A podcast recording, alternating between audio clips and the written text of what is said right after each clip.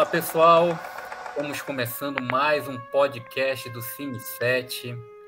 Eu, Danilo Areosa, vou estar mediando aqui uma conversa meio mafiosa, vamos colocar assim.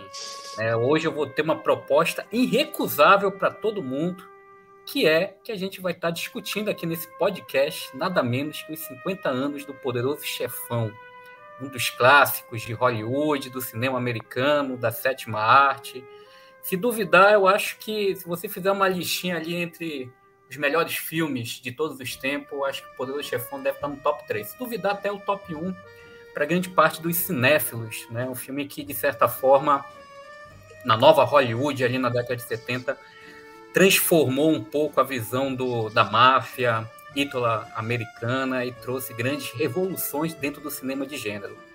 E hoje, para a gente estar tá conversando sobre esses 50 anos é, de Poderoso Chefão, eu vou estar tá trazendo aqui uma dupla impecável aqui de meio mafiosos, meio cinéfilos, a junção de do, dos dois, um pessoal que adora cinema, é andarilho cinematográfico. Se duvidar, alguns deles aí já tem quase 20 anos de estrada de matança cinematográfica. Então, aqui para apresentar, né, hoje essa roda de conversa que a gente vai estar discutindo aqui, o Poderoso Chefão, Queria dar as boas-vindas a Michel Simões, também conhecido como nosso braço direito da máfia, né? O cara que está há tempos, é, se a gente for olhar o currículo vitae do rapaz, já há muito tempo aí na crítica cinematográfica é, do nosso Brasil nacional. Michel, seja bem-vindo. Queria que você se apresentasse aqui para os nossos ouvintes, né, espectadores um pouco sobre a sua trajetória de vida aí e também falar, né, qual é o seu personagem favorito do Poderoso Chefão dentro da trilogia. Obrigado, Danilo, pela apresentação.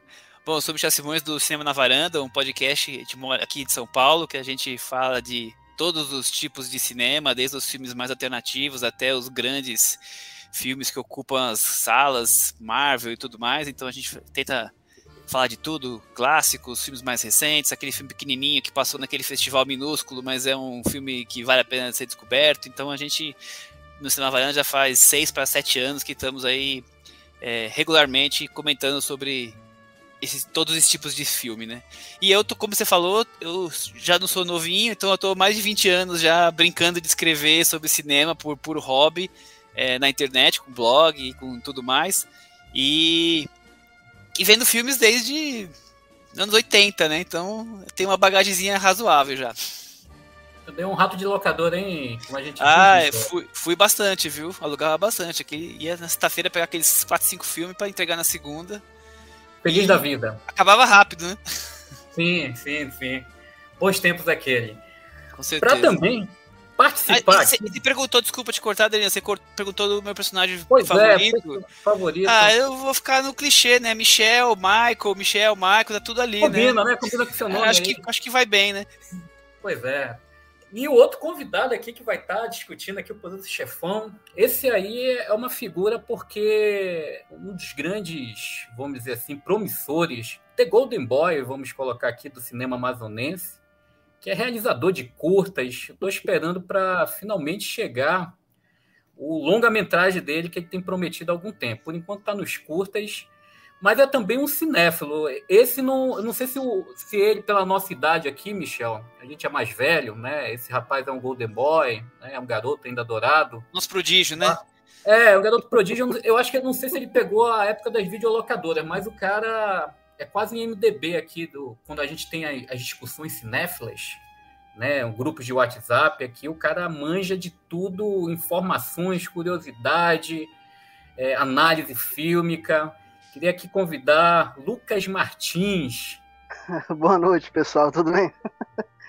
uh, bem, é, antes de tudo, sim, eu já cheguei para locadora antes da época de DVD quando era VHS ainda, uh, um bairro vizinho aqui da, de casa é o Parque 10.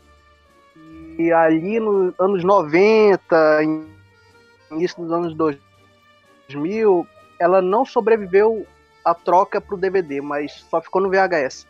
Era uma locadora chamada Videocultura. E lá eu descobri o Brian de Palma, eu vi Olhos de Serpente de lá, Cara, eu assisti muita coisa. Infelizmente é uma locadora que ela não conseguiu sobreviver a passagem para DVD, mas ali foi como se fosse a minha segunda casa. Uh, mas sim, é, eu cheguei a pegar essa parte, essa pequena parte da, da, da morte do VHS. É, sim, pessoal, uh, meu nome é Lucas Martins, eu sou, sou diretor aqui, uh, aqui de Manaus.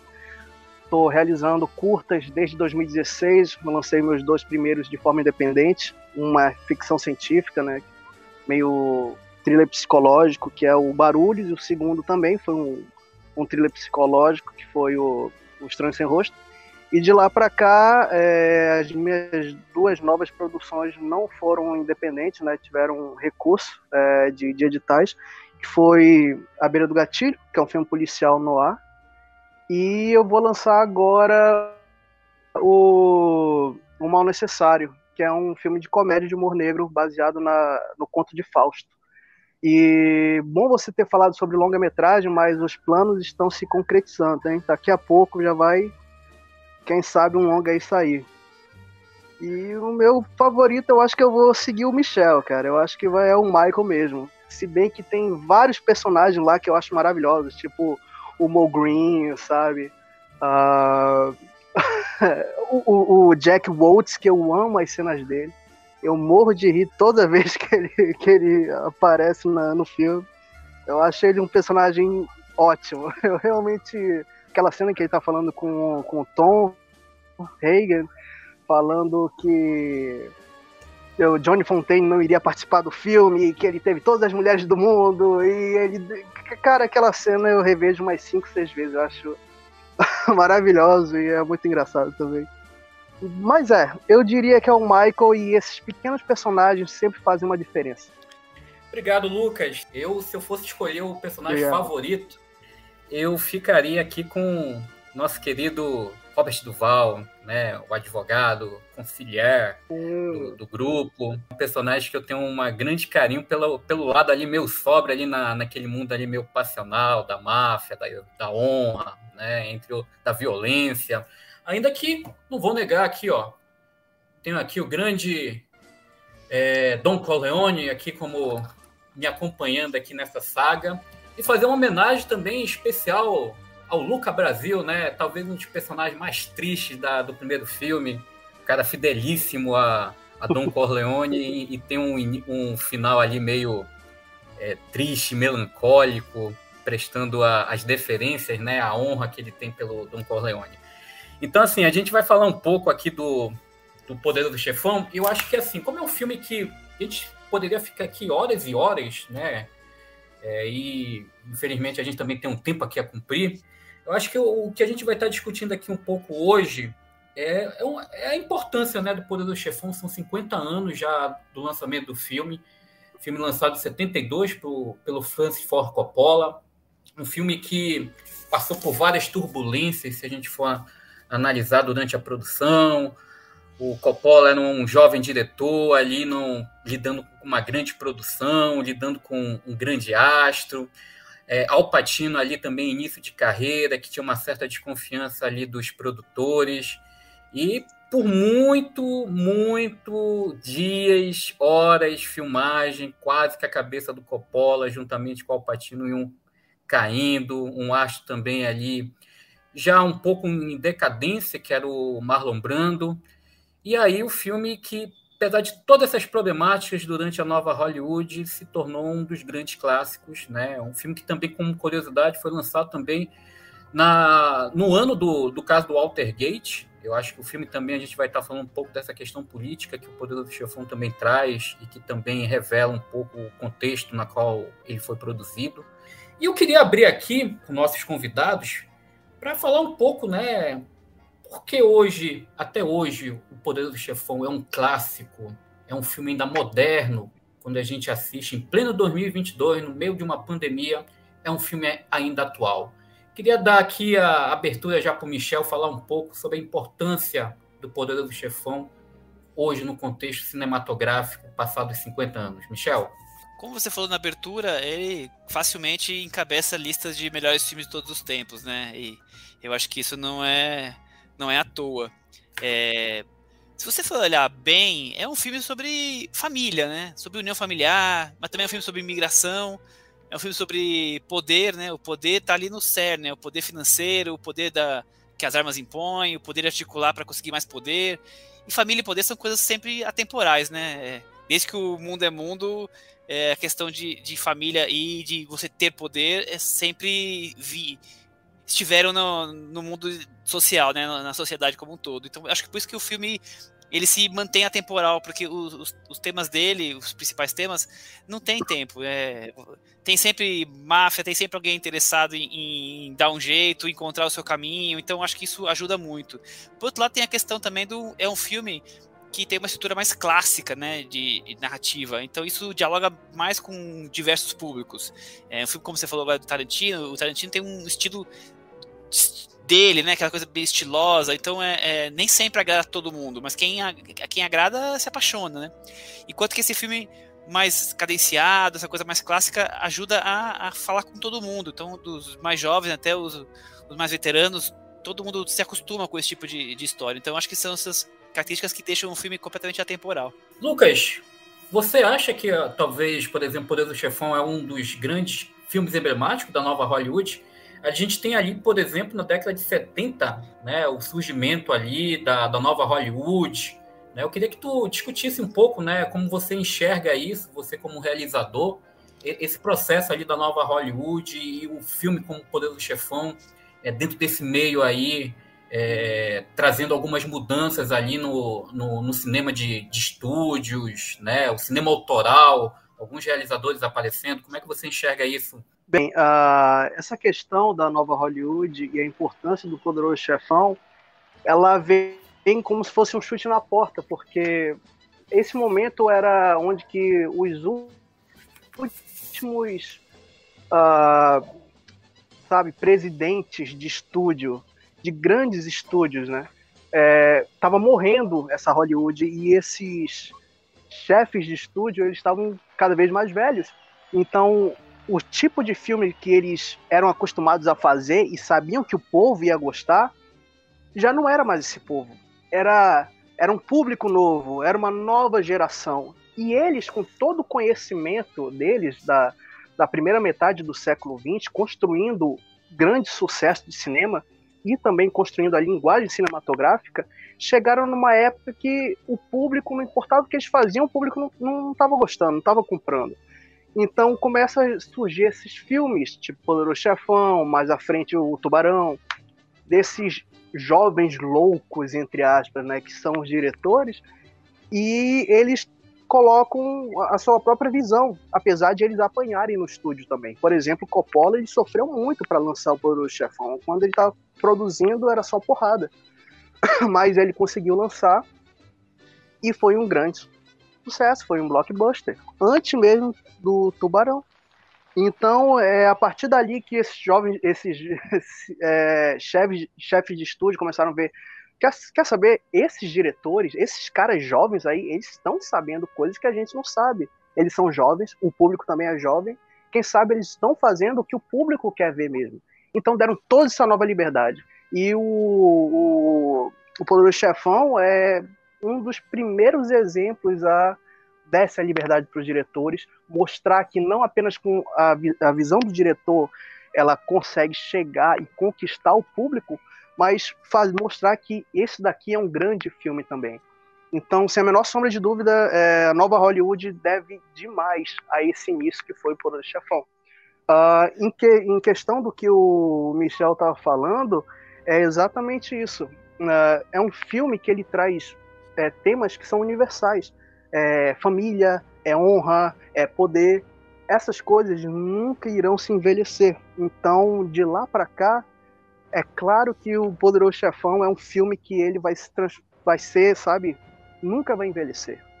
E essa questão que o Michel também falou de a estrutura dele é uma estrutura clássica, com certeza. A, estrutura clássica nunca envelhece. É, se a gente vê vários filmes dos anos 60, tem muitos daqueles zooms exagerados e tá, tá. E isso, por que isso? Porque justamente porque naquela época foi inventado o zoom. Então os, os diretores estavam usando a torto e a direito. A mesma coisa quando surgiu o Steadicam. Steadicam nos anos 70 era, era só Steadicam. Quando o pessoal conseguiu tirar do sistema deles, sabe, usar tudo que é de zoom, tudo que é de Stead, eles foram aprendendo com as experiências dele, falar, quer saber, aqui é melhor usar o zoom só nisso, é melhor usar o stead só nisso, a gente não precisa usar o zoom o tempo todo. Então essas coisas, quando é muito utilizada, acaba envelhecendo e sendo um retrato daquela época. O Poderoso Chefão, a estrutura cinematográfica dele, estrutura cinematográfica e narrativa é completamente clássica.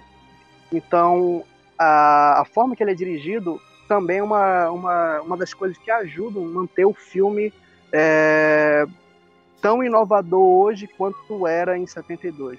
Eu, eu queria falar alguma coisa, Danilo, e, complementando bem o que o Lucas falou, concordo com tudo que ele disse, é, mas eu acho muito interessante como é, teve essa transformação do cinema americano naquela fase, né? Porque a gente vinha desses anos 40 e 50 da era de ouro de Hollywood, dos grandes musicais, dos grandes dos faroestes, né, de John Ford, e, e de repente os anos 60 vem de uma forma cultural, não só de cinema, mas de forma global, né, para dar uma mudada na, na, na, cena cultural, né, de música, de, de moda, de tudo.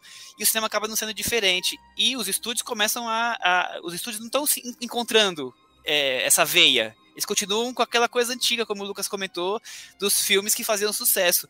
E essa turma, como vocês já citaram, Brian De Palma, o Scorsese, o Coppola, né, e tantos outros, Peter Bogdanovich, eles vêm com, com uma vontade de fazer um cinema diferente, né? Eles vêm ali com uma, uma coisa já inspirada em Cassavetes e tantos outros cineastas no, no cinema europeu, e eles querem romper com aquela estrutura super clássica de, de fazer filme, dos musicais e tudo mais. E começam a trazer ideias diferentes, temas diferentes, né? De filmar de maneiras diferentes, sem ser aquela coisa meio padrão. E, eu acho que talvez o filme que marque assim o início, o início é dos anos 60, mas assim, Bonnie Clyde talvez seja o filme que o primeiro sucesso ali da, da nova Hollywood.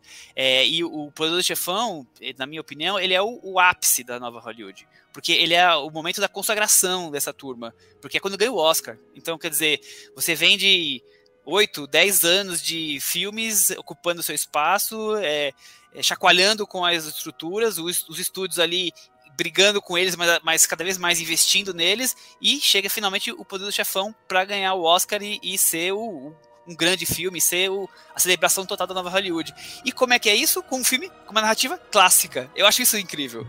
Mas, mas ele é clássico, mas mesmo assim ele foge de alguns padrões. O Copa, por exemplo, você percebe claramente que ele não está interessado em filmar violência.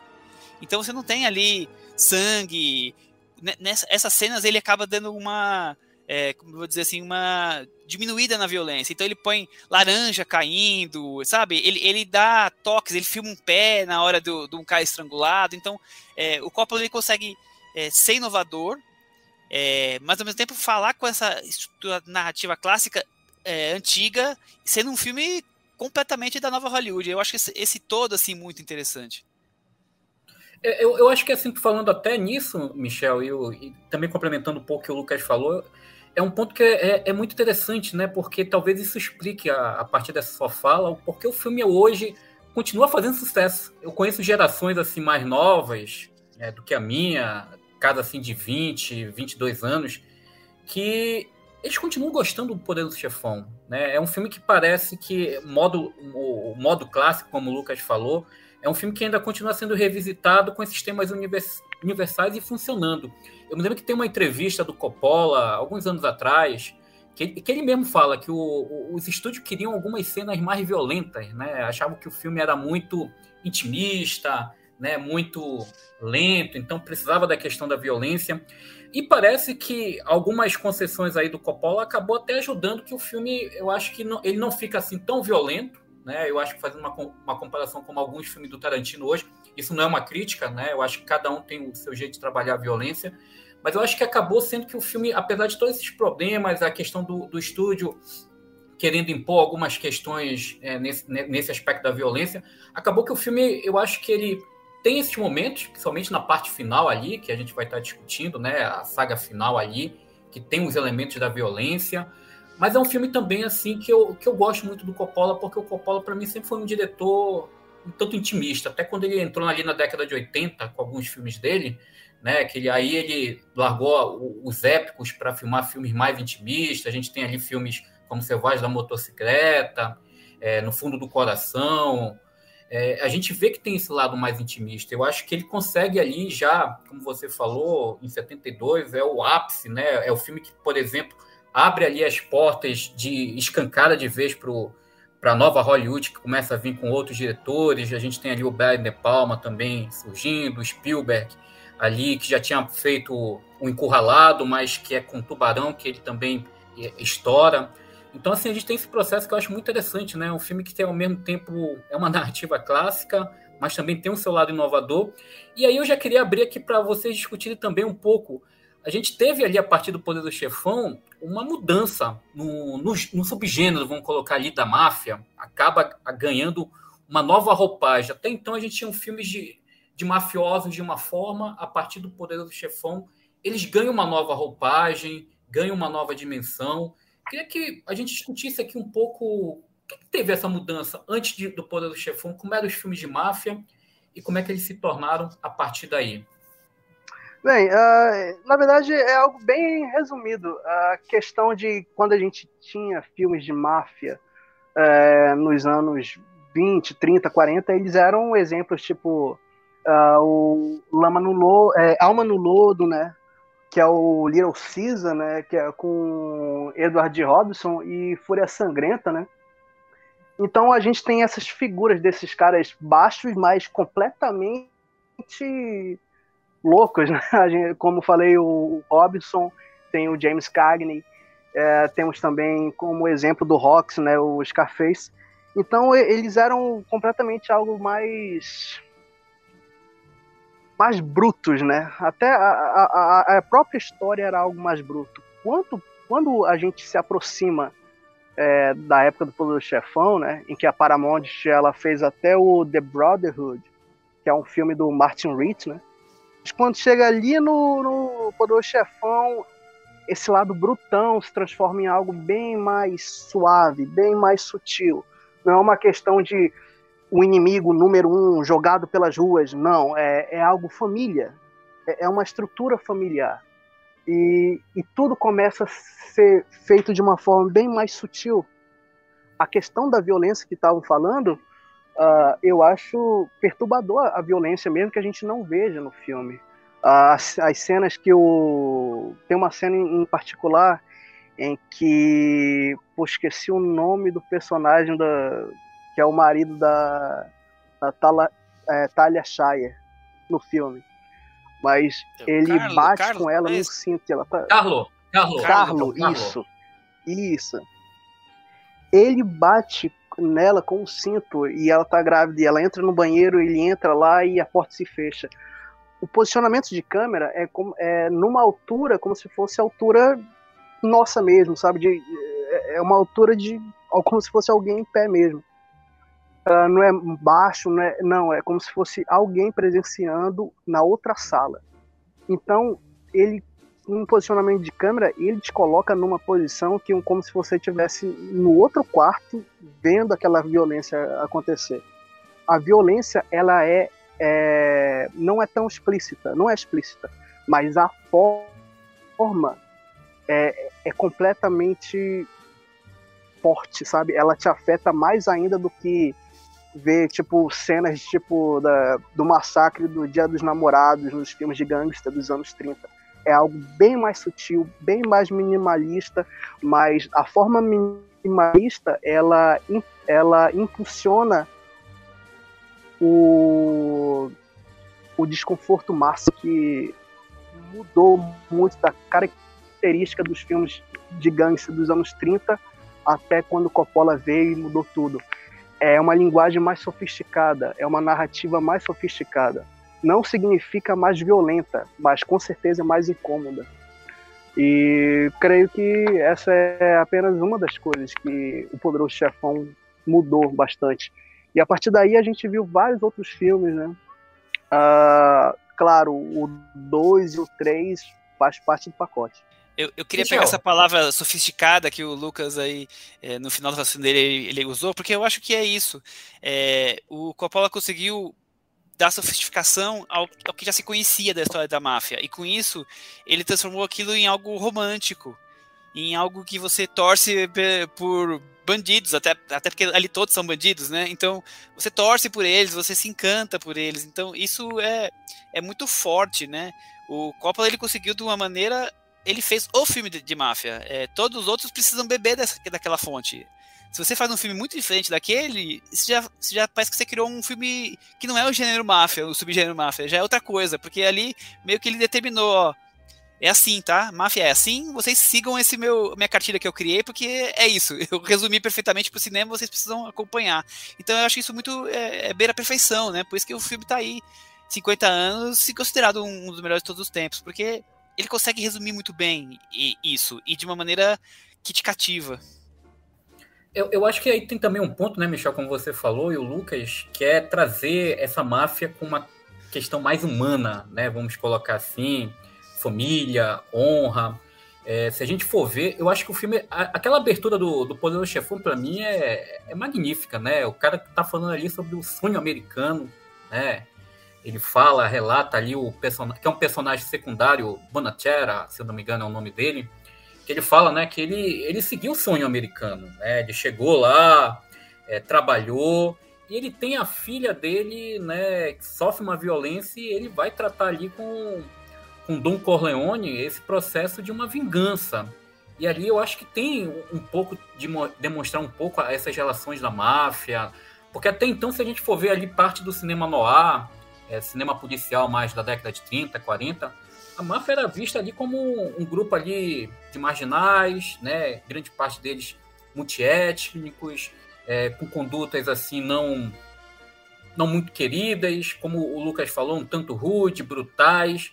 E no Poder do Chefão a gente tem assim todos esses elementos, a violência está ali presente naquela família, mas é uma família que a gente tem as relações, né? Eu acho muito interessante como o filme trabalha ali naquela primeira parte ali do, do casamento da, da filha Don Corleone, todos os signos, né? Toda a conduta ali. A gente tem ali a conduta, a forma de agir, as regras dentro do filme do Poder do Chefão que equivale bem a essa questão do, da máfia em si, né? De trabalhar esses elementos, mostrar ali como é que funcionam as regras, a conduta que você tem que seguir.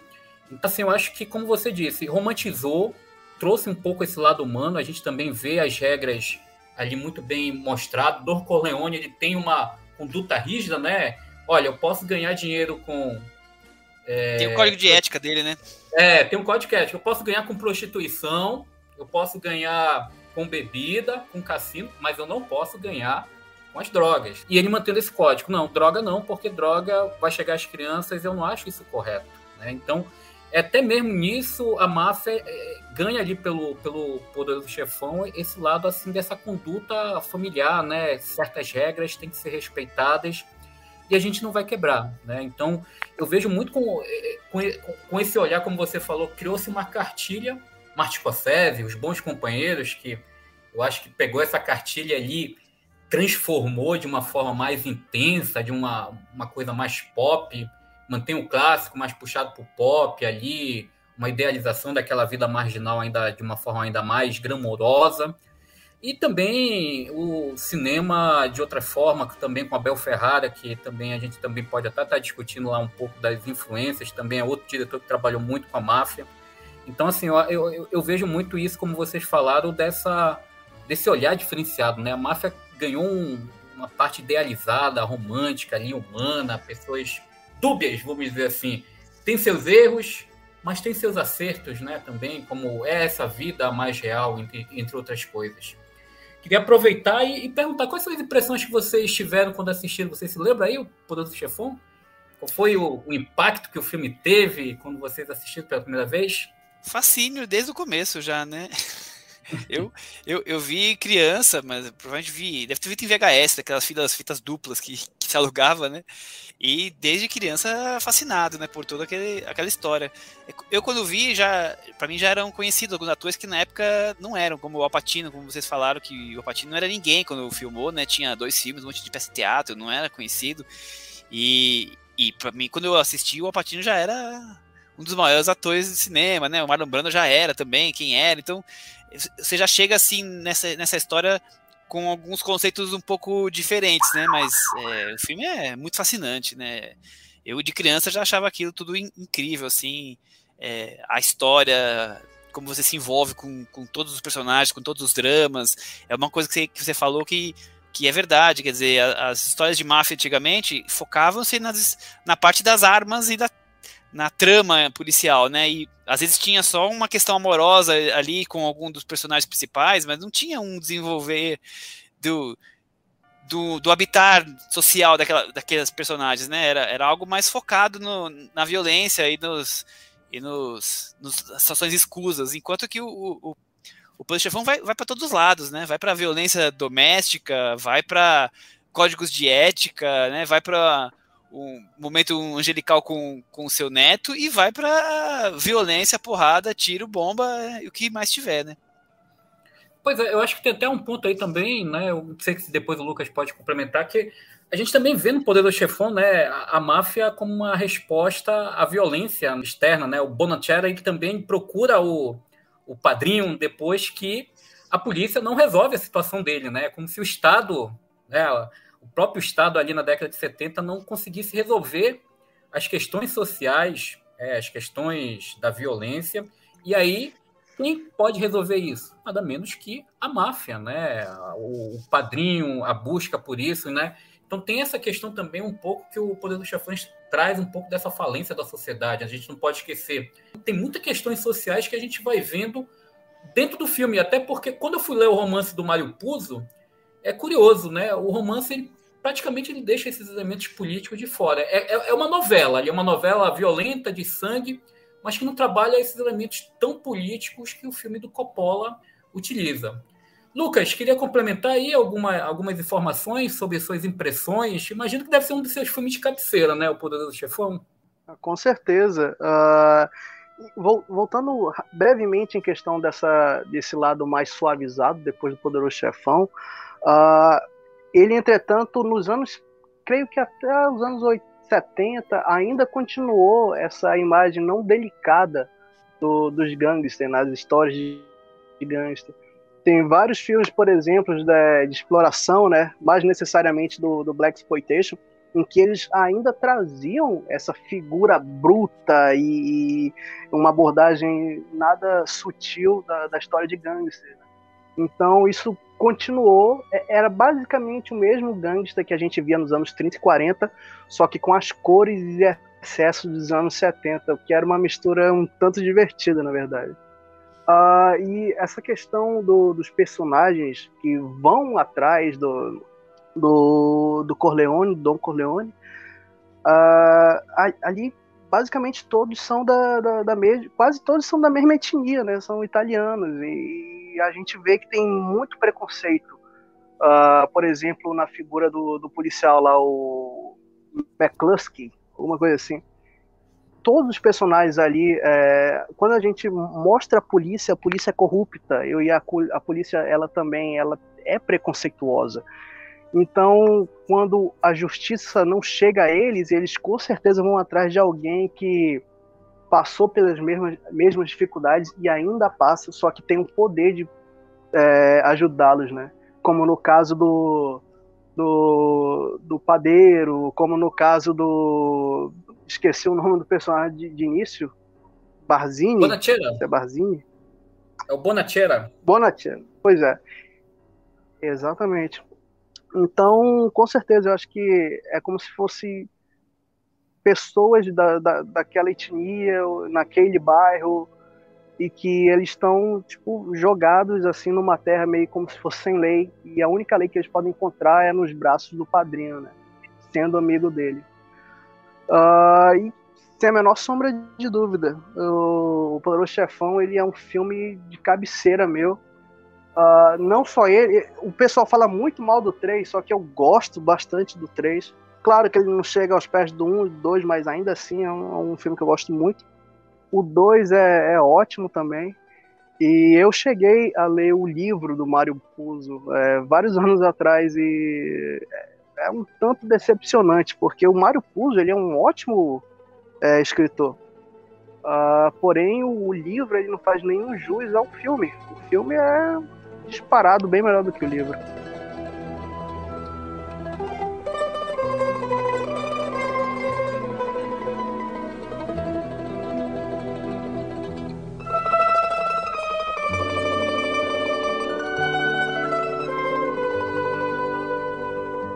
Como é que vocês enxergam a trajetória do, Michael Corleone dentro do, do processo, a transformação. Vocês acham que é, um, que é um ponto talvez mais forte dentro da narrativa psicológica que o Coppola estabelece dentro do filme? Com certeza, né? O poder do chefão do título é o Michael, né? Não é o Vitor. É, porque é, o filme conta essa trajetória do, do, personagem que, que não quer ser envolvido, né? É, ele, a família também não quer que ele se envolva na, na máfia, ele quer ser é, é correto, digamos assim. E o instinto fala mais alto quando ele sente que a família não está em segurança. Então, eu acho que o filme, é, o, Dom, o Poder do Chefão é o Michael. Mas a interpretação do, do, do Marlon Brando é tão forte que acho que a primeira lembrança quando você pensa em, em, em Godfather é, é o, o Don Corleone, né? O, é o Vito. Mas, sem dúvida, essa essa desconstrução moral que o Alpatino faz do, do Michael, eu acho que de longe o, além de ser o personagem mais desenvolvido, é uma das coisas mais interessantes do, do, do filme e mais importantes, porque é, ele, ele vai muito subindo os degraus, sabe? Do, do que não é certo do, e, e quebrando essas barreiras. Então, a cada é, cena, você vai descobrindo o Michael cada vez mais abandonando uh, o que parecia ser o Michael e e desabrochando um Michael que vai ser o, o grande líder de uma família mafiosa, né? Então, é, daquele garoto louco para mostrar para a família a nova namorada, até aquele homem que fica atrás da porta na cena final, tem uma distância abissal entre as duas pessoas. E essa construção é, desse Michael jovem para esse Michael mais já enraizado que é o, o fascinante. É um ponto assim, só para. Já que você tocou, Michel, o curioso, se a gente for somar o tempo de, de do personagem Don Corleone dentro do filme, eu acho que ele dá uns 47 minutos. Em torno de 47 a 50 minutos. Se a gente for pegar com a metragem do Poderoso Chefão, acho que dá ali o quê? Menos, uns 30% de filme? 25, Talvez. 27, né? Mais ou menos, acho que essa média. Que é bem curioso, né? Porque todo mundo, quando assiste Poderoso Chefão, a gente acha que é, o, é um filme sobre o Don Corleone, na verdade. E aí a gente tem, tipo, o, o Coppola passando a rasteira na gente, mostrando que é a saga do, do, do, Michael, né? Essa transformação. Eu acho que é um personagem que, como você falou, tem uma, uma construção ali muito interessante, né? Desde a primeira cena que ele aparece, um herói de guerra, né? Todo mundo trata ele, até os policiais falam, não, tome cuidado, esse, eu não posso prender ele porque ele é um herói de guerra, né? É um personagem que chega ali naquele, na festa de casamento vestido com uniforme ali é, de militar, querendo apresentar, como você diz, a, a namorada, tipo, vou apresentar a namorada para meus pais, estou feliz por causa disso. E aí a gente tem, à medida que o filme vai passando, a gente vai vendo que ele vai adentrando ali, como você falou, a questão do instinto, né? O instinto ali é, passional da família, né? A gente tem um Sônia ali que representa bem do, do James Caan, esse lado passional. E o Michael, ele tem esse lado passional, mas que é bem mais sóbrio, mas que permite ele adentrar nesse mundo ali da máfia. Eu até vejo muito a, a sequência que ele perde a esposa lá na Itália, a Polônia, né? Ali para mim, para mim é o é, o, é a queda final ali de qualquer lado humano que o personagem tem, né? Que praticamente ele perde a mulher que ele conquistou, a mulher que ele estava apaixonado. E aí você nota que o personagem praticamente fez ali a, o rito de passagem para esse lado mais sombrio. Né? Essa parte da morte da Polônia, né, essa cena em particular, de fato, é, é a gota final, sabe? É o último traço, digamos, humano do, do, do Michael é ali, é, morre ali, morre junto com a Polônia. E tem outros dois momentos que mostram é, esse, essa construção desse novo Michael, né? Uh, tem uma, uma linguagem cinematográfica que é o pushing, né? em que a câmera está em cima do trilho e o trilho se aproxima do, do personagem ou do, do objeto. O Puxin, né, ele tem como intenção ou revelar algum objeto ou, ou algum personagem, e ele também tem ele o, o, diretor ele tenta mostrar a partir daquele movimento uh, algum processo interno do personagem, seja psicológico, seja emocional, ou um momento que ele percebe algo, ou um momento em que nós como público começamos a ver, né, dando essa importância de movimento, que o personagem está passando por uma transformação naquele exato momento.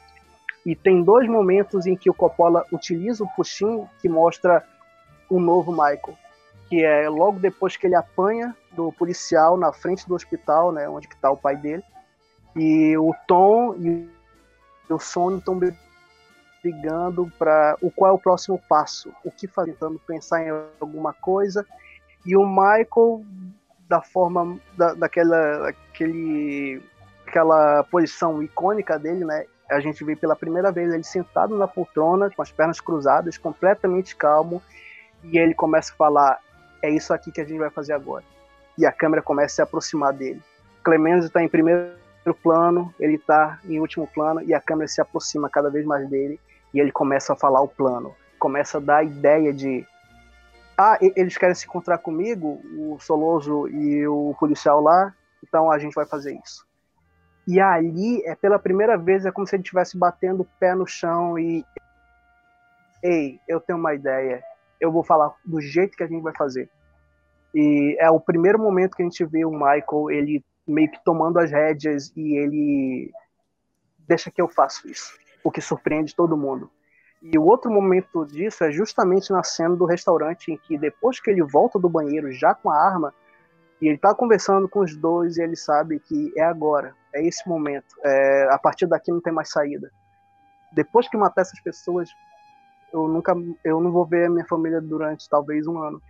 Nesse exato momento a câmera se aproxima dele. De novo, o Solosso em, em primeiro plano e o Michael em, em segundo plano. A câmera passa passando lentamente pelo soluço, se aproximando do rosto do Michael, e ele sabendo que naquele momento, só ele e nós do público sabemos que é agora, é um momento decisivo. Ele vai matar alguém e não vai ser na guerra.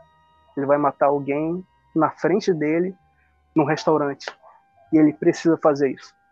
Eu acho que esses dois momentos, é, antes da, da, da morte da Polônia, são grandes momentos cinematográficos e narrativos que mostram que o quanto a linguagem cinematográfica é, contempla, é, complementa a, a, linguagem narrativa. E eu acho que são dois momentos impactantes, né, importantes desse personagem, né, da construção desse novo Michael. E, e sinceramente, para mim, são momentos impactantes também no. Eu acho que ainda tem essa parte aí que você falou da cena do restaurante, ainda, a gente ainda tem o, o som ao, ao, fundo, né, Lucas? O metrô passando ali, né? Parece dar uma atenção para a cena. É como se o personagem ali sim, tivesse sim. mais emoções intensas, sim, ainda tem o barulho do metrô invadindo para a gente, que é espectador, a tensão, né? A, a, forma se o personagem vai fugir dali, ah, se ele vai mesmo. Uma forma, uma forma muito legal de construir suspense é, é não utilizando uma trilha necessariamente, mas utilizando os sons ambientes, né? A gente vê isso no momento que ele entra no banheiro e o som do metrô parece que do, do trem passando aumenta. Uh, um outro exemplo muito bom disso é uh, a cena do hospital, em que ele vê que não tem ninguém cuidando do pai e ele leva, junto com a ajuda da enfermeira, o pai para um outro canto e ele observa um som se aproximando, esse som se aproxima cada vez mais. E tem esses planos abertos que a gente tá olhando, o Michael tá, tá olhando, e a gente não vê nada, mas esses sons estão se aproximando, se aproximando, se aproximando, e a gente vê alguém surgindo da escada. E é um alívio depois que a gente sabe que é o Enzo, o padeiro, né? E ele tá ali para ajudar. E essa construção de planos abertos e apenas o som de se aproximando é, é incrível. A, a, a, na, na, na, cena da Polônia mesmo, não temos música, não temos nada, na verdade é feito de uma forma bem simples e sutil e termina com literalmente um estouro. Né? A gente está falando aqui um pouco também da. Já que a gente está falando aqui das cenas, quais são as cenas favoritas de vocês no, no Poderoso Chefão? Tem alguma cena assim que marcou, marca de, é, para você de alguma forma? Qual o significado para dela, para cada um? Michel? Olha, é, eu acabo dividindo em dois grupos é, de cenas do Chefão que me, que me são muito marcantes.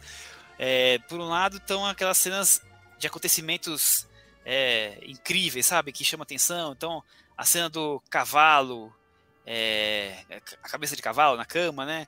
A emboscada ao Sony no pedágio, quando o Lucas acabou de comentar a cena do Michael que topa vingar o pai, é, e a grande cena do batismo, né? Aquela coisa, tudo acontecendo, é, um monte de assassinato acontecendo, e eles estão ali celebrando o batismo, uma coisa pura dentro da igreja. Então, eu acho essas cenas assim inesquecíveis, incríveis.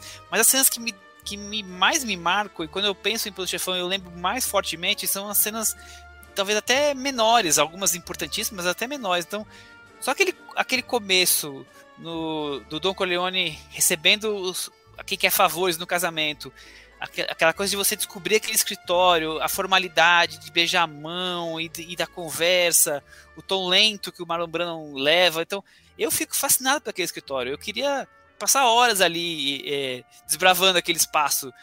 É, tem outras cenas com, com o conselheiro dele, é, sempre com uma luz escura, pesada. Então, eu acho aquele ambiente assim tão é, é, é meio que enigmático, assim, sabe? Ele me deixa curioso. É outra cena que me, me desperta também um fascínio, eu já comentei ela, é a porta do escritório se fechando na cena final, que é ali quando você definitivamente marca que é, o, o, Michael vai decidir sempre pelo pela máfia, pelo negócio, do que pelo pelo que é correto, que a esposa dele prega, né? Então, ali é muito marcante, a porta fechando, né? Quer dizer, ele tá, ele tá se fechando porque ela tá cobrando dele. E também a cena do, do neto brincando, da laranja caindo, que é quando o, o, o Vito morre, morre, né? Então eu prefiro até essas três cenas que são é, pequenas, mais sofisticadas, mais lentas, do que essas cenas que são grandiosas e impactantes, mas são vitais para o filme. Mas esse, essa mistura, para mim, é o, é o, grande charme do Poder Chefão. Eu, eu, acho que essa cena que você fala final da porta fechando, ela, ela é muito interessante, né? Principalmente porque quando a mulher pergunta para ele, ele ele fica chateado, né? Aí ele fala: Eu vou, eu vou abrir uma exceção para você. Você pode fazer agora a pergunta, mas essa vai ser a última pergunta que você me faz sobre a questão do trabalho. E aí ele, ela pergunta, né, se ele realmente assassinou o Carlo. E aí a gente fica ali imaginando que ele vai falar abertamente para ela que realmente ele matou. E aí ele mente, né? Ele diz que não fez isso. E a gente, como público, a gente sabe que ele mentiu. E ela fica ali feliz, né? Abraça, eles se abraçam. E aí ela vai pegar a bebida e aí quando ela olha e vê todo mundo entrando, beijando a mão dele, ela tem a consciência ali de que realmente, né? Ele mentiu para ela, né? Não tem e volta, aí, né? É, não tem volta. É, é, ele, ele deu a chance, ela fez a pergunta, a única vez que ela poderia perguntar, e ele mentiu. Eu até acho muito. O Lucas falou um pouco sobre essa questão das cores, e você falou aí do, do escritório. Eu, por exemplo, parece ali aquele escritório ali, aquela sala ali de, de reuniões, né, deles, parece aqueles setting terapêuticos sombrios, né, tratando sobre questões da moral, né, da vida. É um, é um local carregado, né, Danilo? É. Que ali é. decidiu-se tantas mortes, é um lugar tão carregado. É. E eles discutem ali normalmente, né, a morte, né? Olha, vamos fazer isso, vamos tomar decisão, não sei o quê. E é uma parte assim que no início do filme, que começa um filme bem né, denso ali dentro daquela sala escura, é o quanto o Coppola ele trabalha, né? Aquela sala escura, logo depois a gente vê a festa familiar com aquelas cores fortes. E até mesmo a gente vê o próprio Don Corleone, a, a forma como ele é mais fechado dentro da sala e, e, como é que ele é num espaço aberto, na festa de família, mais descontraído. A própria personagem da Jane Caton, né? Ela começa com uma cor, uma roupa vermelha, e aí à medida que depois ela casa com, com o Michael, vai se tornando aquela cor mais é, é, cinza, né, com preto. Inclusive a última cena dela aí que a gente estava falando é uma roupa preta que ela tá, né, representando já também essas figuras. Então acho que quando você fala muito desses simbolismos aí, né, essas cenas pequenas, ela traz esse simbolismo que dizem muito sobre o filme. Né? A gente não precisa ali é, ter uma, um, um, vamos dizer assim, um, um, diálogo didático, né? Como o cinema americano às vezes gosta de colocar nesses blockbusters, nesses filmes épicos, tipo assim, o espectador é burro. Então a gente vai explicar aqui para ele minuciosamente o que isso significa. E aí o Coppola ali com cores, sons, imagem, ele deixa muito claro ali é, a construção psicológica dos personagens. Lucas, sua cena favorita? Bem, uh, é bem complicado. Uh, eu vou fazer a comparação a um filme que não tem nada a ver com o Poderoso Chefão. Mas tem um filme que eu, eu também gosto muito chamado O Ninja da Pesada, que é com Chris Farley. E esse filme, uma das vezes que eu estava é, revisitando ele, eu estava vendo aí, começa o filme aí, ah, essa cena é minha cena favorita. Aí termina a cena e começa outra cena. Não, não, não. Essa é minha cena favorita. Aí termina, acontece de novo com a próxima cena. E depois eu vejo que o filme inteiro é composto de todas as cenas que são minhas favoritas. O filme é perfeito. A primeira cena é minha favorita, no meio só tem cena favorita e a última também é minha favorita. É a mesma coisa que o Poderoso Chefão. Uh, é difícil encontrar qual é a minha cena favorita. Mas eu, eu concordo com o que o Michel falou da cultura popular.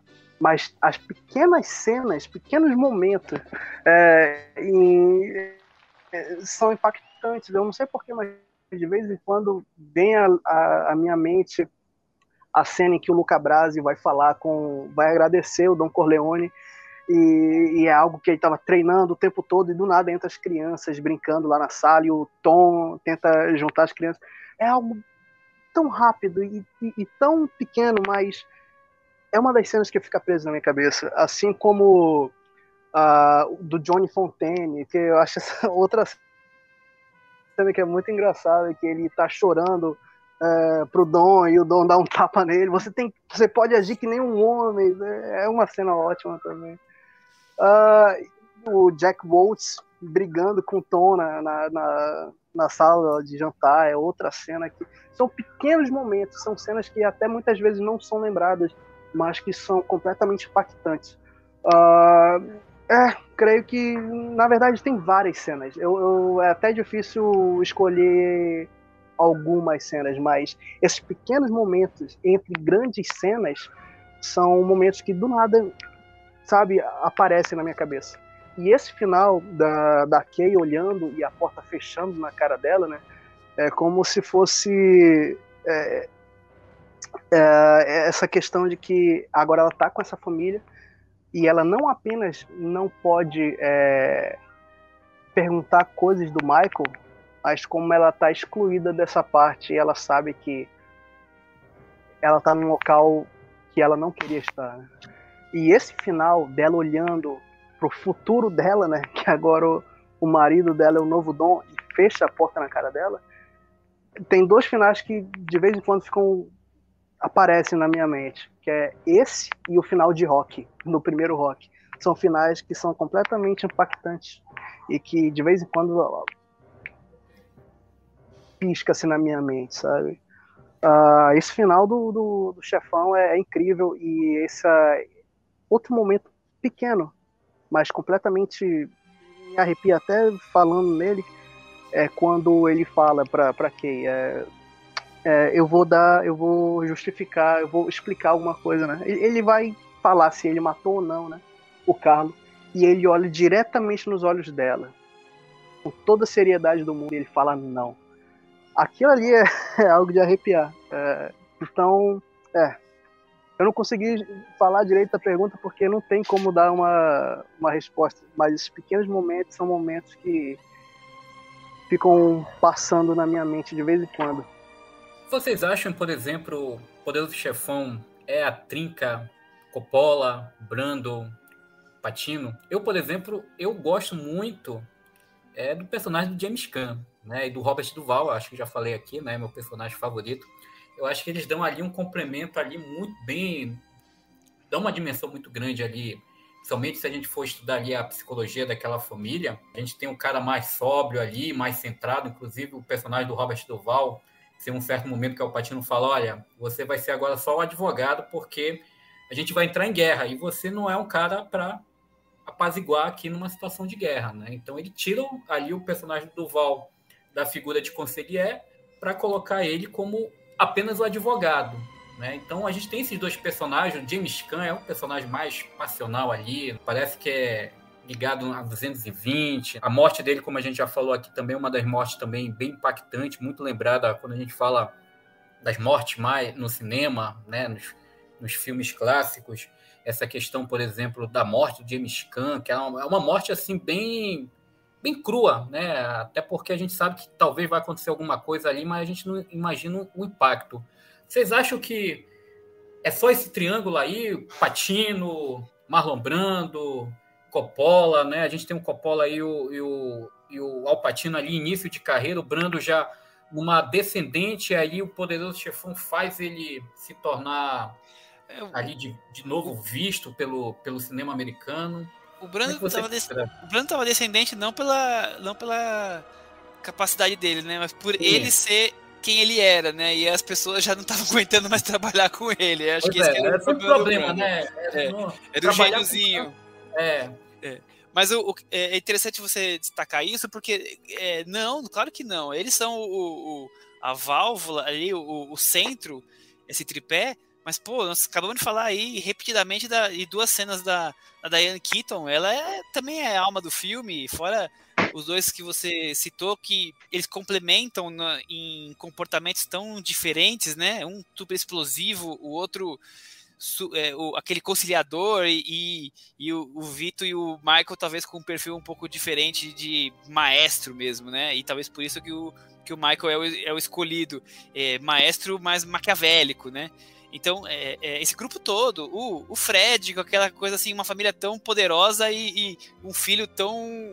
É, assim, bobo, né? É, é, facilmente enganado, se faz de capacho. Então, eu acho que é, essa riqueza de personagens é, também é uma construção muito interessante, né? Mas assim, eu acho o personagem da Diane Keaton parece em minutagem, se for ver, é pequeno, mas assim, o, o quanto ela é representativa pro para construção do que a gente tem do Michael, do que a gente acabou de falar sobre a desconstrução dele, é assim primordial. Michel, tu, por exemplo, a gente tá falando do, do Alpatino, né? Por exemplo, ele era início de carreira ali e a gente sabe que depois, com o passar do tempo, ele foi assumindo algumas atuações, algumas performances mais explosivas, vamos dizer assim, né? Alguns chamam de Robert Bracht, o Scarface, que, que, o Lucas comentou, né? Scarface, né? isso, Scarface, o filme também muito ali. Que... O Lucas falou do antigo, claro, né? Mas o Scarface é, depois dele, né? É, do De Palma. Será que ali ele também pegou ali um pouco da, da performance? Porque a gente tem naquela época ali o, o método Marlon Brando, né? O Marlon Brando ali, partir do Sindicato dos Ladrões, do Elia Kazan, ele estabeleceu aquele lado ali de você incorporar o personagem, né? viver sobre ele. A gente já teve exemplos próprio Alpatino, Robert De Niro já fez isso em alguns filmes, principalmente Poder do Chefão 2, Os Intocáveis. Hoje a gente tem o, o Leto, né, em, com aquelas performances. É, quem mais? Outros, a gente tem outros, vários atores que, vez por outra, fazem esse método do. O Christian Bale talvez seja o mais famoso que me vem aqui na cabeça de incorporar, né? Emagrece, né? Assume ali a figura. Alpatino, você acha que de repente ali também incorporou um pouco do método Marlon Brando partir dali dos bastidores para o que ele fez no, a partir dali da carreira? Pô, Danilo, eu acho que o Alpatino ali mostrou é, pro mundo que é ser um personagem, um, um ator versátil, cara. Porque se, se, o próprio filme já, já, permite a ele ser versátil, do, do, cara bonzinho militar ao a ser o novo padrinho de todo mundo, já mostra um pouco da versatilidade, versatilidade que ele teria, né? E depois a carreira dele comprovou. Ele não é um ator é, só de papéis mais intimistas, né? Ele é essa coisa explosiva também que você também citou. Hoje eu estava é, é, vendo um filme dele dos anos, sei lá, 80, chamado Revolução, que é sobre a, a, a guerra é, americana, britânicos, franceses, americanos lutando. Quer dizer, ele estava ali para cima para baixo, querendo proteger o filho. Então é assim, é, lutando. Então é assim, ele é aquele, aquele ator que, que é vibrante, né? Aquela coisa, como você falou, o De Niro também é vibrante. Então, eu acho que ali ele começou a mostrar que ele era capaz e ele conseguiu entrar num, num projeto que simplesmente é um dos maiores de todos os tempos, né? Tem sorte também, né? Mas, mas, por outro lado, se você ler os relatos, o quanto o Coppola exigiu que fosse ele, né? É, é, é há relatos brigou de. Brigou, né? Porque os produtores queriam outro, outros atores ali eles, que, eles queriam o James Caan, na verdade, né? É. O Sony. Eles queriam o Sony. E, e o Coppola, não, tá bom, então vamos fazer mais testes, mais testes. E fez, acho que, sei lá, centenas. E sempre enfiavam um dual patino de novo lá. Até que ele falou, tá bom, vocês querem, vocês querem tanto esse cara? Põe esse cara. Porque ele era um desconhecido. Eles queriam alguém, alguém famoso. Ele queria alguém com uma cara ítalo, né? E, e, a maioria dos atores não tinham. Imagina, porque queriam o Robert Redford. O que tem de ítalo ali o Robert Redford, né? Lucas. Cara, eu, eu, eu acho que um outro ator que ele, ele aparece pouco no filme, mas eu acho ele maravilhoso, é o John Cassell, né? Ele, ele como o, o Fredo, cara, ele é, ele é maravilhoso. E ele atua de uma forma em que ele, ele ele permite mostrar uma vulnerabilidade, sabe? Mostrar que ele é o elo fraco. Qualquer outro ator ele poderia atuar de uma certa forma em que mostrasse que ele estaria meio que exagerando, né? É, não, isso é apenas o personagem que é fraco. Eu não. O, o John Cassell ele, ele realmente se mostra vulnerável, né? E ele era ótimo nisso. Outros papéis dele que ele mora, mostra uma vulnerabilidade sempre mostra vulnerabilidade, né? Com o Indiá de Cão, o, até mesmo do Coppola, o, a conversação, é, o Franco Atirador. Eu acho que é um personagem pequeno, né? Ele, ele vai aparecer bem mais no, no na segunda parte, mas é uma atuação maravilhosa uh, e mostra a riqueza desses personagens, né? Que nós temos o, o Sony, que é o explosivo, nós temos o Michael, que ele é o herói de guerra e lentamente se transforma em psicopata. E o mais é cabeça centrada mesmo é o Tom. E nós temos o, o mais esquecido, né? Mas o, o elo fraco, que é o, o, Fredo, né? Ele se influencia muito fácil. O Mogrin é, usa ele como capacho, humilha ele. A gente até esquece que ele é o irmão mais velho. Ele que deveria ser o sucessor de seu pai, né? Mas Sony chega na frente, depois o Michael, e ele é deixado para trás. Eu acho que é um personagem completamente trágico e triste, e ele dá uma dimensão maior ainda para essa família e para esses irmãos tão complexos e, e, diferenciados um do outro. E é, é, é maravilhoso. É, toda cena que ele aparece, apesar de ser aparições rápidas, é, é, é algo bem emocionante ainda, é, para mim ainda. Eu acho que ele é, é tão sensível e tão um peixe fora d'água, mesmo dentro da própria família dele, que é como se fosse um personagem perdido, sabe? E é, é uma pena a gente ter perdido esse ator tão jovem, né? Mas é, eu imagino que é, o Frodo, o, o Fredo, o Frodo é de outro filme. O Fredo, ele, ele dessa dimensão mágica e, e mais à frente ele, ele cria questões narrativas que são é, que só deixam a trama mais complicada, né, mais complexa. E isso já é na, na parte 2 aí, e a gente também. Isso acaba revelando um lado maligno maior do, do irmão dele. Né. Agora a pergunta que a gente não pode deixar de faz, fazer quando fala de é, Poderoso Chefão, né? É um filme da cultura pop. Né? Tá no imaginário cinéfilo, na cultura pop. Pergunto para vocês, o que é que hoje, de 72 para 2022, 50 anos, quais são as principais influências que a gente consegue enxergar no nosso, na nossa cultura pop deixada pelo poderoso chefão? O que é que vocês poderiam dizer? Temos filmes que bebem ali da fonte, o Michel já falou ah. aqui que a cartilha é lógico que, ter, que temos, mas aí, como é que vocês enxergam um pouco esse, nesses 50 anos o quanto o mito do mafioso, Don Corleone, Marco Corleone, a família Corleone influenciou aí na cultura pop do cinema, na televisão, é, em outras artes também? Eu, eu acho, Danilo, que Bom, do cinema é claro, né? A gente acabou comentando, você acabou destacando aqui, Bons Companheiros, e é, você tem tantos filmes de máfia depois que, e, que se sentiram obrigados a usar, ou então usaram porque era uma, uma forma de, de falar com o público, né? uma, uma, garantia de um sucesso ali, então ficou tão marcado. Mas eu acho que vai muito além do que do, de simplesmente inspirar outros filmes, né? É, desde a canequinha que a gente toma no café da manhã, o bonequinho que você acabou de brincar, é, é difícil, eu acho difícil um cinéfilo que não teve ou tem uma camiseta do Poderoso Chefão, a minha tá ali no armário, sabe? É, Olha, tenho, tenho, tenho duas, não comprei nenhuma e ganhei, tenho duas. Porque as pessoas sabem que você gosta de cinema, gostam de Poderoso Chefão, é mais ou menos meio, é meio, meio isso. É, é meio... fácil, né, dar presente pra cinéfilo. Ah, com certeza. É, é mas, mas eu acho que o mais forte de tudo é você pega um jovem de 15 anos, você pega um, um senhor e você fala do Poderoso Chefão, a pessoa pode não ter visto o filme, a pessoa sabe do que você está falando. E isso é igual o Pelé quando jogava é futebol, que todo mundo conhecia, é igual o Papa, sabe? É uma coisa assim. É, todo mundo sabe quem é o Poderoso Chefão, todo mundo vem à mente alguma coisa. Então não é que nem um filme. Nossa, eu nunca ouvi falar do filme A, B, C, Ataque dos Cães, né? Nunca ouvi falar. Uma parte do público, Poderoso Chefão, todo mundo conhece o Poderoso Chefão, pode não ter visto, mas sabe o que, que é. Lucas. Exatamente.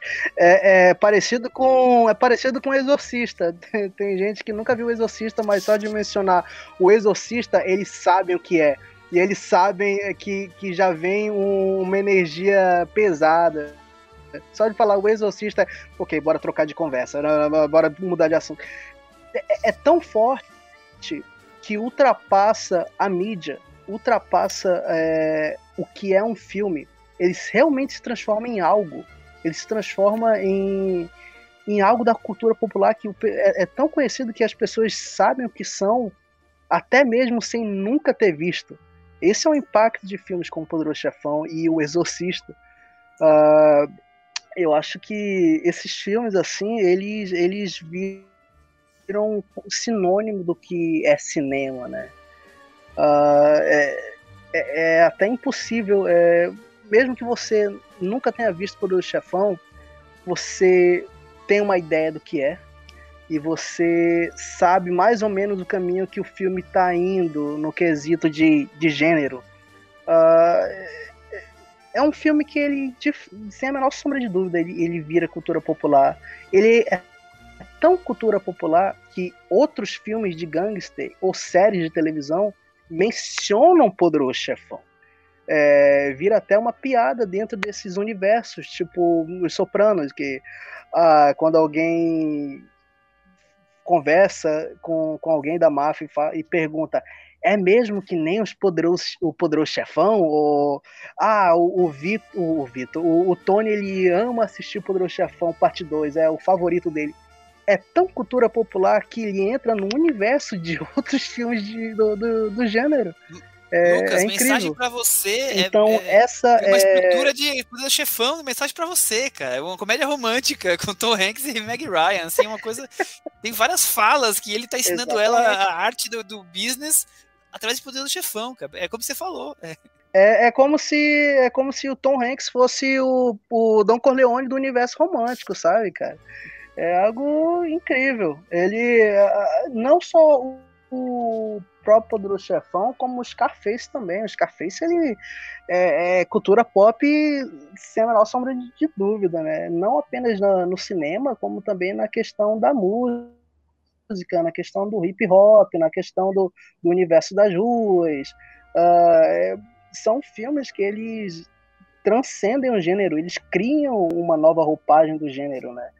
Uh, que quando vocês estavam falando sobre o, o, o Alpatino, ele, ele meio que deu uma aumentada na atuação dele, né? É, é, é, até interessante porque eu sempre quis saber aonde que o Alpatino começou isso. Porque o Alpatino, mesmo quando ele tem aqueles personagens mais explosivos, tipo tipo Tony Montana, ou o personagem do advogado dele no, no Justiça para Todos, ele ainda assim é exagerado, mas é realista. Uh, eu não sei onde que foi que teve essa mudança. Talvez tenha sido em Vítimas de uma Paixão, eu não sei, mas ainda assim ele continua maravilhoso. E eu queria saber a sua opinião de vocês. Aonde que vocês acham que começou esse, esse novo Alpatino? Olha, eu não sei se o Michel concorda, né? Mas eu acho que começaria a transição ali pelos anos 80, vamos dizer ali, pelo pelo Scarface, né? Eu acho que ele pega ali uma, uma intensidade ali. Eu acho que ali ele encontra ali também um personagem, como o Michel falou, ele é um ator versátil, né? Se a gente for pegar a carreira do Val Pacino, até mais recente aqui em algumas comédias ele aparece, ele tem aquele até um jeito descontraído para trabalhar com a questão do humor, né? Eu acho que isso ficou muito claro, era uma vez em Hollywood, até naquele filme famoso do Adam Sandler, cada cada, cada gêmea tem tem o que merece, não me lembro agora o título direito. Ah, cara. Cada um é. tem a gêmea que merece, acho que é isso. É, isso. Mas eu não vi, mas eu não vi. Pois é, não perdeu nada, mas assim, é, é o não. com ele. Né? Mas, então, mas eu, eu acho que, que o Lucas falou, eu acho que a transformação vem num dia de cão. Dia de Cão, né? Do, é, eu acho que é ali. Porque o, o, ele faz o Poder do Chefão, depois ele faz o Espantalho, que é um filme é, bem, assim, é, mais intimista. Inclusive, acho que, se não me engano, ganhou a palma Muito legal, ouro. muito bom. É, é, um filme legal, interessante. Aí vem o Sérpico e o Poder do Chefão 2 e um Dia de Cão. Ali, um dia, o Dia de Cão ele já tava já virado no Jiraya, já. E aí dali pra frente, depois vem anos, depois vem o Scarface, e aí, aí já vem... Como a gente já conhece ele, Vítima de uma Paixão, mas eu acho que a, o, o Dia de Cão é o que marca, assim, essa esse lado do Apatido que até não, então não tinha aparecido vibrante. É, eu acho que até na década de 90 ele. Aí, eu acho que na década de 90, não sei se o Michel também concorda, e o Lucas, que eu acho que parece que também ele solta mais isso, né? Por exemplo, Fogo contra Fogo do Michael Mann. Ele pra, praticamente. É, é, Obra-prima. Sim, é. Eu acho que também é um outro filme que a gente não pode negar que tem ali uma, uma, certa relação com o Poderoso Chefão, né? Também essa questão tem, da máfia, a forma como o Michael Mann e ele reconstrói também essa questão da máfia, né? De um, de um, outro olhar mais melancólico. E o reencontro dos dois, né? Do, pois do é, Denis, Denis do Alpatino. Por mais que no, no Poder Chefão 2 eles não se encontram em cena, né? Porque eles estão em momentos diferentes já tem de, de, tempo, né? Mas é o reencontro deles, né? E a primeira vez que eles estão contracenando ali. Esse, esse, esse filme aí é outra obra-prima, o, o Fogo contra Fogo, o Cinco Poder Chefão. É, com certeza. O, essa questão do, porque ainda ele mais jovem assim, ele tinha esse lado explosivo, só que ainda era algo mais é, realista. E quando ele começa a, a, o que o Danilo falou, overacting, ele, mas ainda assim eu acho maravilhoso, eu acho completamente divertido assistir as performances dele. É, eu, eu acho que assim, para fechar um ponto essa parte aí que a gente está falando da cultura pop, né? Eu acho que além do que vocês falaram, que a gente tem, né? Tem até barzinho agora que a gente tem, bar, pub, todo confeccionado com o poder do chefão, né? Com nome assim bem sugestivo, sindicato, o chefão, entre outras coisas. E também o quanto a, a música do Poder do Chefão entrou né, no nosso imaginário. Se a gente for ver a, a trilha sonora do Nino Rota, né, também se tornou com aquela o início ali do filme. Eu acho que tocar em algum lugar, com certeza a pessoa já faz Facilmente reconhecível, né? É, facilmente reconhecível. É uma, é uma trilha sonora também, o Poder do Chefão, os diálogos, né? Muita gente tem fala às vezes os diálogos do Poder do Chefão. Outro dia eu estava numa, numa reunião e tinha uma pessoa que tinha ouvido falar em Poder do Chefão, nunca assistiu, mas falou: não, mantenha seus amigos perto de vocês, seus inimigos mais perto ainda. Né? Então, às vezes a pessoa fala né, alguns diálogos do Poder do Chefão, não assistiu o filme, mas fala, porque é aquilo que está ali no meio do nosso mundo, né? É, cinematográfico, são frases famosas, né? Eu, por exemplo, a gente enxerga desde Break Bad, Sopranos, aí que o Lucas falou. O, o, o Michel falou mensagem para você. A gente também tem a, a Máfia no Divã com o Robert De Niro, que é uma paródia, né? Os filmes de máfia. Tem aquele outro Máfia do do Jim Abrams, se eu não me engano, do, do Triosas também, que, que é uma paródia. O próprio Chefões do Abel Ferrara, que eu acho um filmaço. É, um novato da máfia também. Oi? Um novato na máfia, Doni Brasco, né? Então, a gente tem aí um. É que o um novato na máfia é o próprio Marlon Brando meio que refazendo Don Corleone, só que uma versão completamente contra.